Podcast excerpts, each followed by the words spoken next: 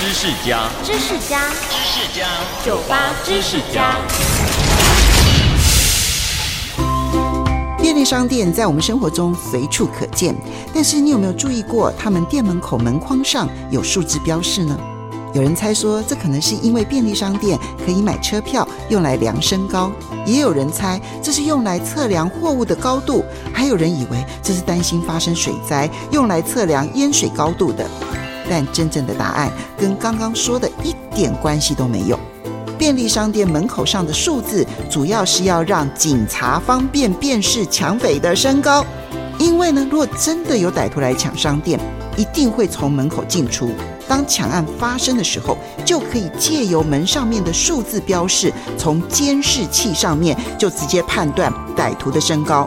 不过，因为一般身高表数字太小了，所以才会改成现在的五六七八九这种大数字，分别代表的是一百五十、一百六十、一百七十、一百八十、一百九十公分的身高标示。其实呢，不是只有便利商店有。